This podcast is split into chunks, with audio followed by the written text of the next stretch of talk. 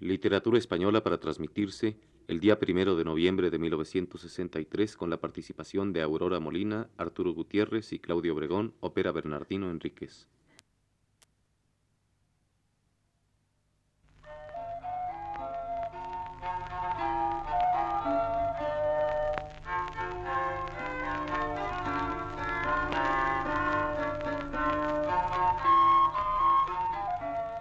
Buenas tardes, amable auditorio. Radio Universidad de México presenta Literatura Española, un programa a cargo del profesor Luis Ríos.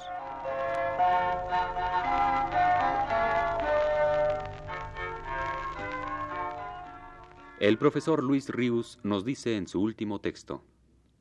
Continuaremos hoy con el tema del mal amor en los personajes de Cervantes. Actuación del tema lascivo. Cuando en la obra de Cervantes se trata ya no de crear una imagen de la lascivia, sino más acción que la indispensable para formarla o dibujarla, sino de mover una acción donde el tema discurra, los personajes no podrán ser estrictamente los mismos. Cenotia, Rosamunda y Maritornes no están en la obra de Cervantes para desarrollar el tema en la novela. Su misión consiste en llamar la atención sobre él, en presentarlo dentro del mundo que el arte de Cervantes quiere completo, sin omisiones fundamentales que lo disminuirían. Pero en el momento en que se quiere que dicho tema influya, modificando o determinando el curso de la fábula, estos personajes anteriormente vistos han de ser sustituidos por otros que, si bien hermanos suyos en lo esencial, reúnan algunas condiciones diferentes. Las condiciones que estos personajes han de poseer están impuestas por la verosimilitud, y a veces parecerá que se oponen a los personajes citados, como cuando, por ejemplo, se nos pone ante los ojos la belleza de Hipólita. De no ser así, no sería posible que el tema prosperase en la creación literaria. El mal amor, puesto que la obra de Cervantes es una exaltación del verdadero, solo por excepción llega a ser el tema principal de alguna. Siempre se encuentra en dimensiones menores, casi siempre acogido episódicamente. De dos maneras fundamentalmente lo hayamos incluido en el mundo cervantino, o bien constituyendo una historia independiente de la de los personajes heroicos, o bien afectando a alguno de ellos. En el primer caso, dicho tema será el determinante de la historia, esto es, la conducirá a un fin infortunado. En el segundo caso, sólo aspirará a modificarla mínimamente, sin que pueda, al cabo, sustraerse de verse avasallado por el triunfo del heroísmo. En una misma novela, El Persiles, encontramos las dos modalidades que el tema presenta. La primera tiene como protagonista a Luisa, la segunda a Hipólita. Para conocer a Luisa hemos de entrar en un mesón que enseguida nos trae a la memoria a las mozas del mesón de Sevillano y a Maritornes, pero de muy distinta apariencia es la moza que se presentó a los ojos del polaco Otel Banedro. Digo pues que estando en este mesón entró en él, acaso una doncella de hasta dieciséis años. A lo menos a mí no me pareció de más, puesto que después supe que tenía veintidós Venía en cuerpo y entranzado, vestida de paño pero limpísima, y al pasar junto a mí me pareció que olía a un prado lleno de flores por el mes de mayo, cuyo olor en mis sentidos dejó atrás las aromas de la Arabia. Llegóse la cual a un mozo del mesón, y hablándole al oído, alzó una gran risa, y volviendo las espaldas, salió del mesón y se entró en una casa frontera. El mozo mesonero corrió tras ella y no la pudo alcanzar, no fue con una cos que le dio en las espaldas, que la hizo entrar cayendo de ojos en su casa. Ella vio otra moza del mismo mesón, y llena de cólera, dijo al mozo, Por Dios, Alonso, que lo haces mal, que no merece Luisa que las antigues acoses. Como esas le daré yo si vivo, respondió Alonso. Calla, Martina, amiga, que a estas mositas sobresalientes no solamente es menester ponerles la mano, sino los pies y todo. El retrato que se hace de Luisa y sobre todo la situación en la cual se la presenta, insinúan claramente la naturaleza de este personaje, incitador, fugitivo, y de esta manera se anuncia lo que va a ser su historia. El fondo de ella se ha puesto al descubierto ya, cuando antes de descubrirnos la figura de la mujer, el polaco exclamó Oh fuerzas poderosas del amor, de amor digo, inconsiderado, presuroso y lascivo y malintencionado, y con cuánta facilidad atropellas designios buenos, intentos castos, proposiciones discretas.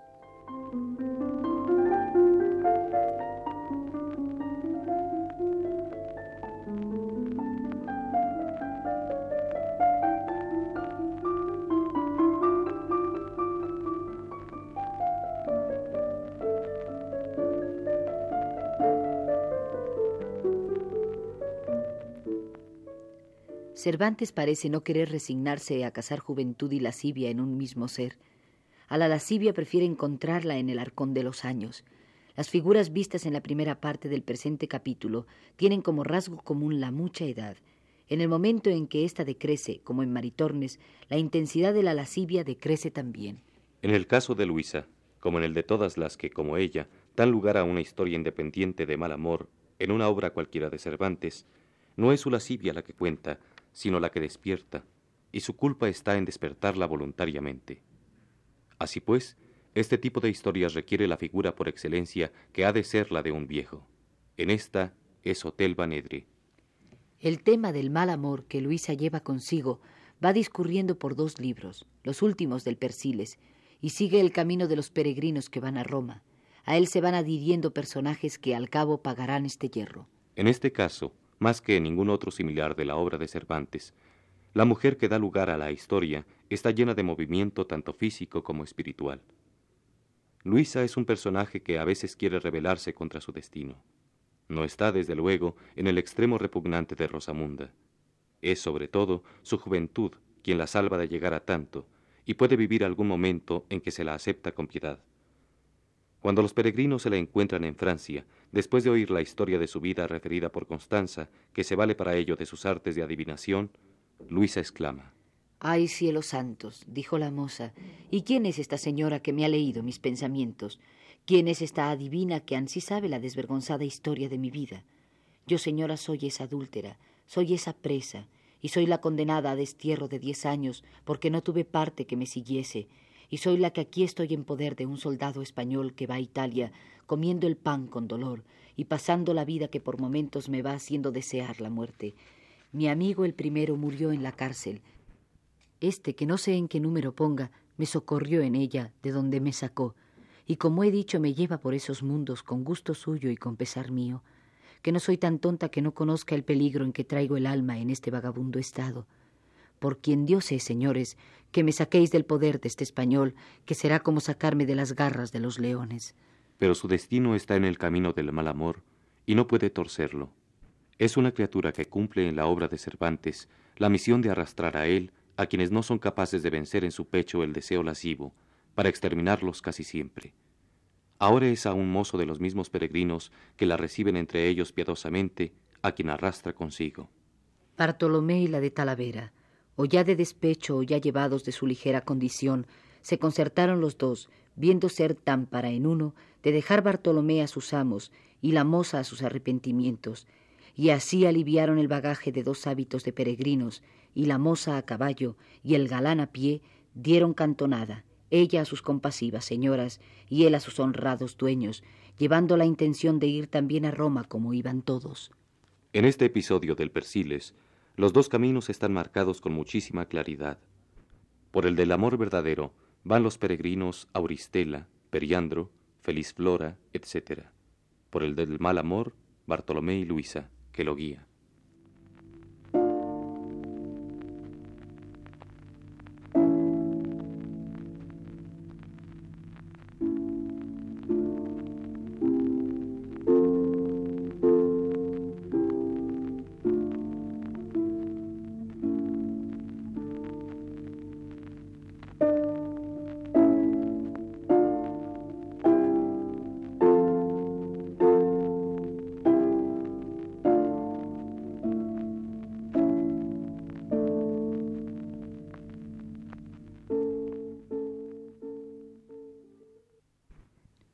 En los personajes de Cervantes, consustancial del mal amor cuando se entra en un pecho humano, es la conciencia del hierro que se comete.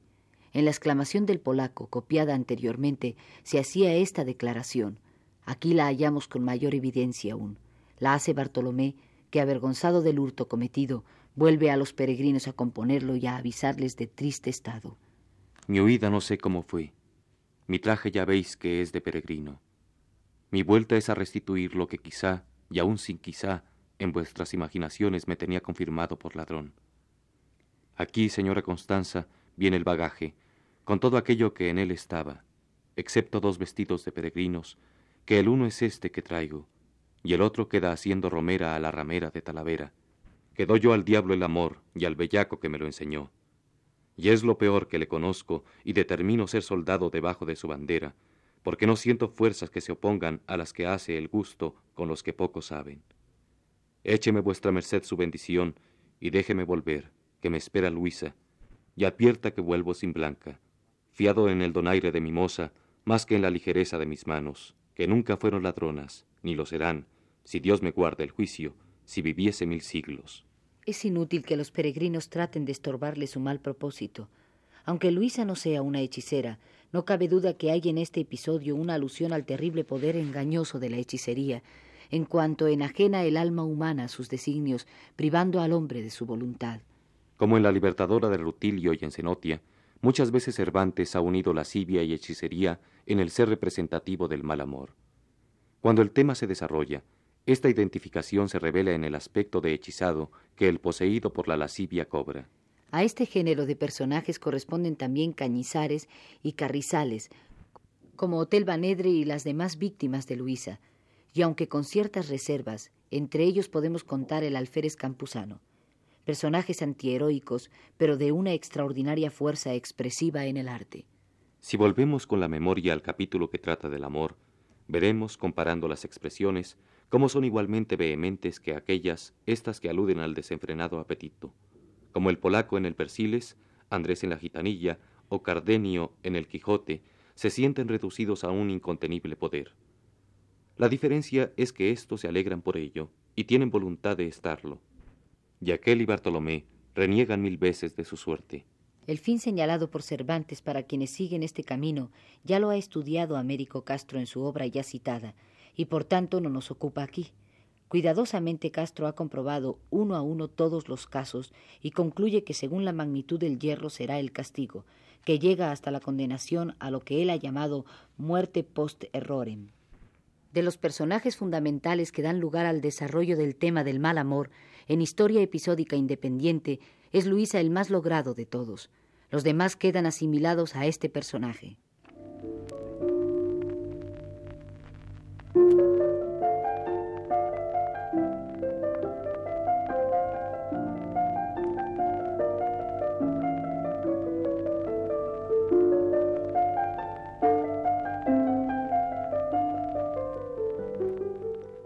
El casamiento engañoso.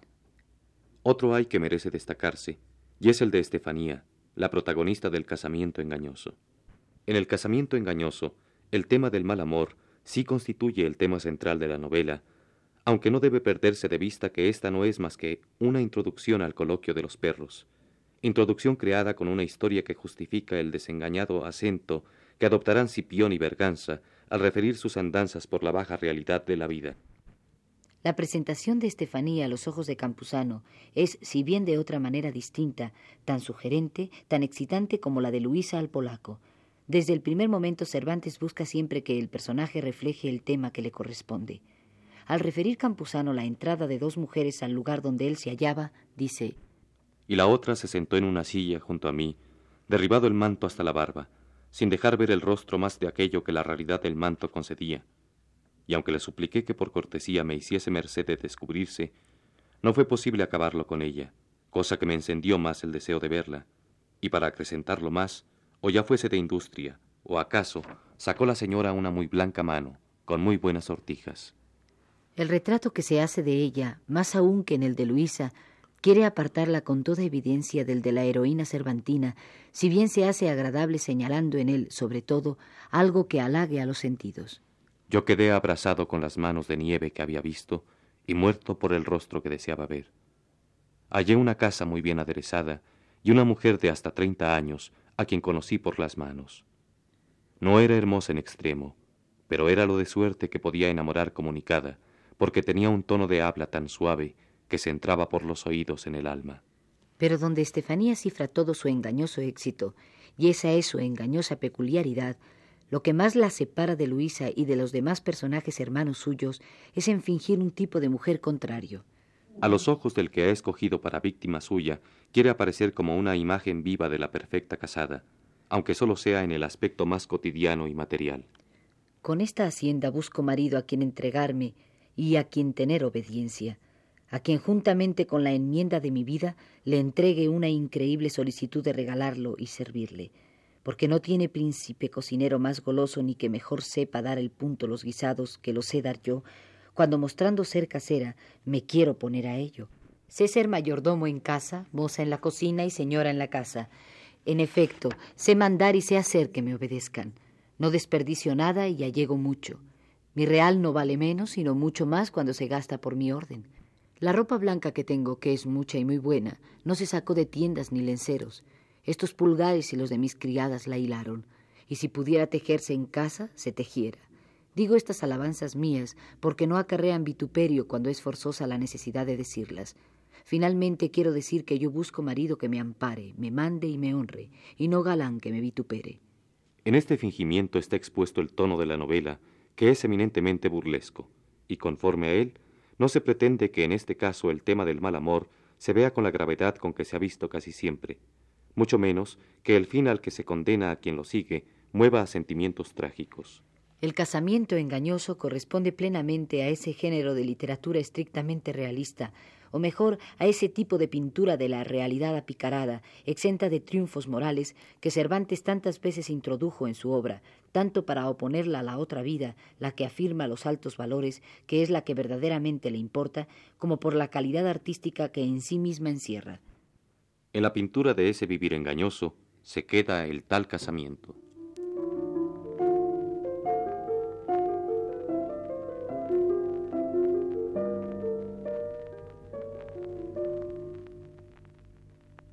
La lascivia y el héroe. El más fastuoso de los personajes femeninos encargados de desarrollar el tema del mal amor, de manera que afecte a la historia heroica, es Hipólita la Ferraresa, que aparece en el último libro de Persiles. Su figura está recubierta de todos los atributos que pueden despertar a la sensualidad humana por más dormida que se encuentre. Su apariencia es contraria a la de Rosamunda. Es lo que Rosamunda dice haber sido en la corte de Inglaterra. Es la cortesana en el Persiles, esplendorosa, delicada, la que va a intentar apartar al héroe de su camino para sacar victorioso a su mundo, el mundo del mal amor. Cuenta para ello con su persona y el limbo sensual con que la rodea, y que da ocasión a Cervantes de escribir lo siguiente.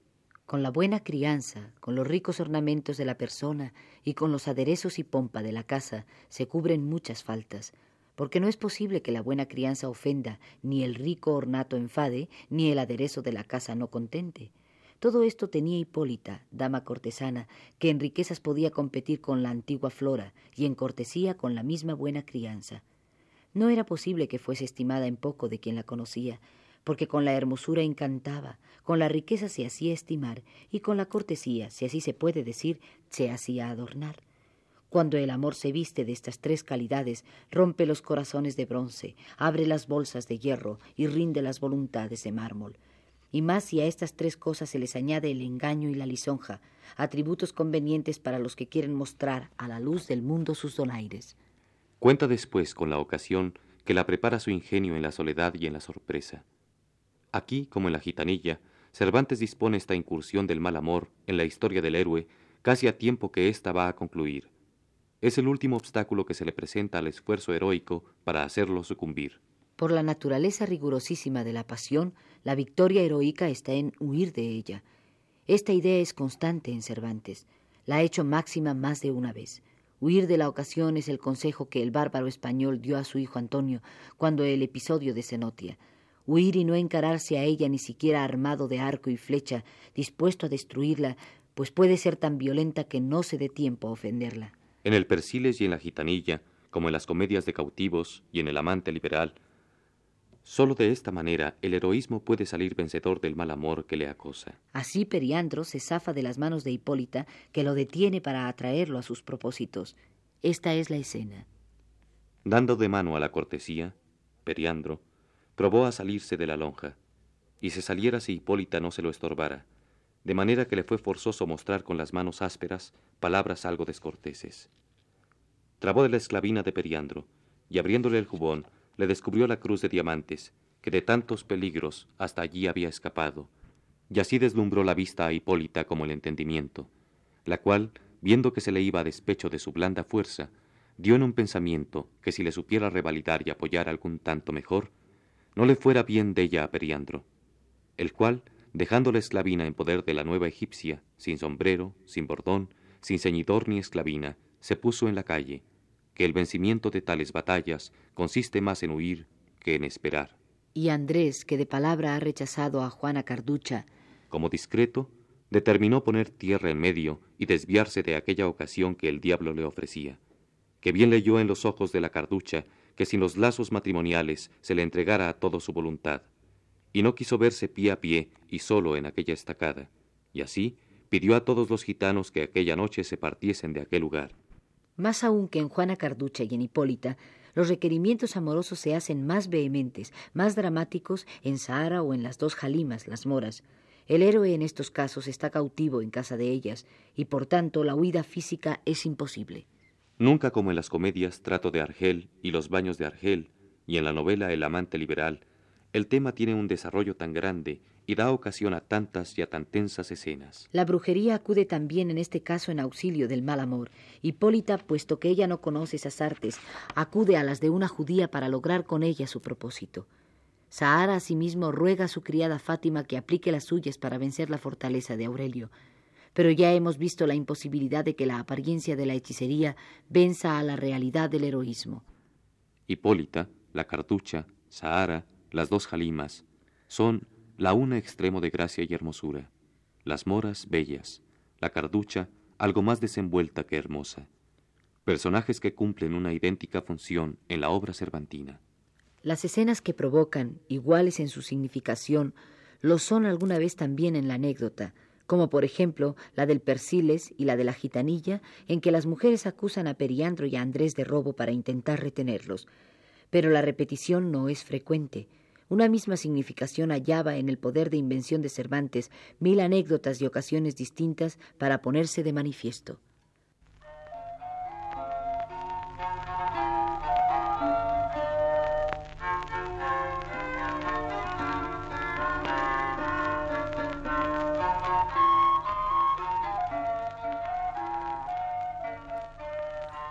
Radio Universidad de México presentó Literatura Española, un programa a cargo del profesor Luis Ríos.